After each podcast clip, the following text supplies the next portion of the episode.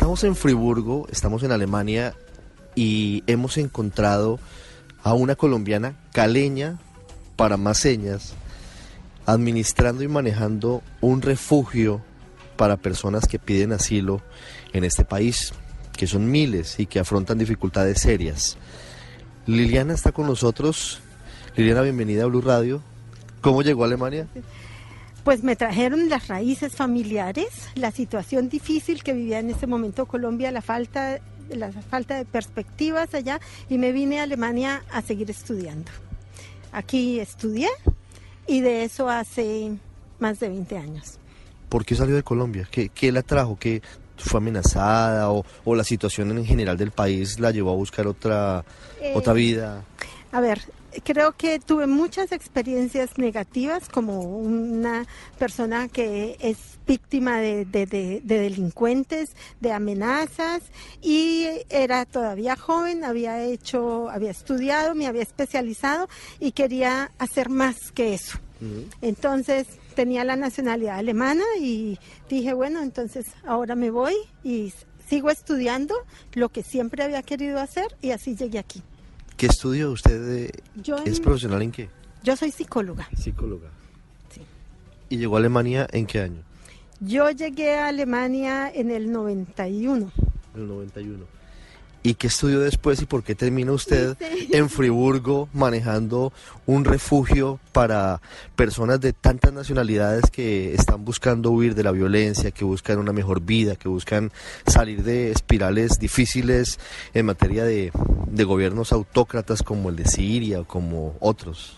Bueno, yo hice un doctorado en psicología, trabajé con víctimas de criminalidad y violencia en mi trabajo de doctorado y mis hijos no querían volverse, yo siempre quise volver a mi país y después aquí en Alemania eh, tuve la oportunidad de trabajar también con refugiados, con un contingente especial que llegó a esta ciudad, a esta parte de Alemania, eh, víctimas del Estado Islámico y eso me calzaba como anillo al dedo, trabajar con mujeres y niños muy traumatizados.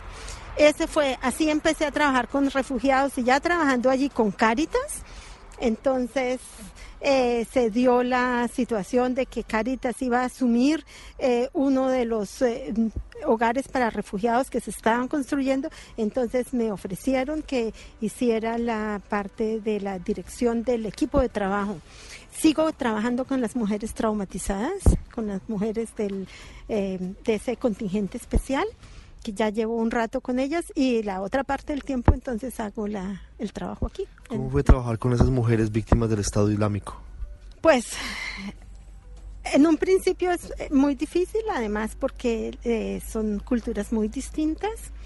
Eh, tengo que decir que se hizo un excelente trabajo. Eh, hemos sido un grupo eh, a cargo de grupos muy pequeños. Están, eh, las, han sido alojadas en hogares para refugiados especiales para ellas con mucha protección y ha sido un trabajo ver en los años que tres años estamos ya por el va a ser el, empezando el cuarto año ha sido un trabajo súper súper porque uno ve que realmente no es sino trabajar, ¿cierto? Y tratar de, ah, hemos tenido, ellas han tenido la posibilidad de psicoterapia y de, o sea, eh, una cantidad de recursos se han puesto a disposición de ellas, pero que realmente eh, se logra, se logra salir adelante. ¿Se han podido recuperar ellas de ese trauma, de un grupo sí. extremista y violento como el Estado Islámico? Sí, tengo que, hay unas personas mucho más recuperadas que otras, pero, pero sí. Y esta parte, la otra parte de su tiempo y de su vida la dedica a este hogar donde estamos. Uh -huh. Vamos a, a, tomar algunas fotos y las vamos a, a ver en bluradio.com. Eh, ¿Cómo llega aquí y qué está haciendo aquí exactamente? Aquí hago eh, la dirección del, del, equipo de trabajo. Somos, en este, somos siete personas eh, que trabajamos aquí. Ellos, los demás son todos trabajadores sociales y yo coordino el trabajo que se hace, tomo decisiones, estoy en contacto con otras instituciones. Uh -huh. Es un trabajo muy, muy variado. ¿Quiénes viven aquí? Eh, ¿Quiénes viven aquí? Pues aquí tenemos el 75% de los residentes son eh, gente que viene de Siria eh, Irak y Afganistán. Y, Mm. des- y el resto de gente viene de 13 países diferentes. Son personas que piden asilo, que piden refugio. Son personas que llegaron aquí pidiendo asilo. Y eh, cerca del 70% eh, lo han recibido, otros están en proceso, otros mm, eh, están allí todavía eh, porque cuando no se los dan hay la posibilidad siempre de apelar y mientras tanto están aquí. Liliana, ojalá pudiera regresar a Colombia y pudiera aplicar todo este conocimiento y, esta sensibilidad para las crisis que hoy tenemos. La nuestra de desplazados y la que ahora afrontamos con más de un millón y medio de venezolanos en nuestro país.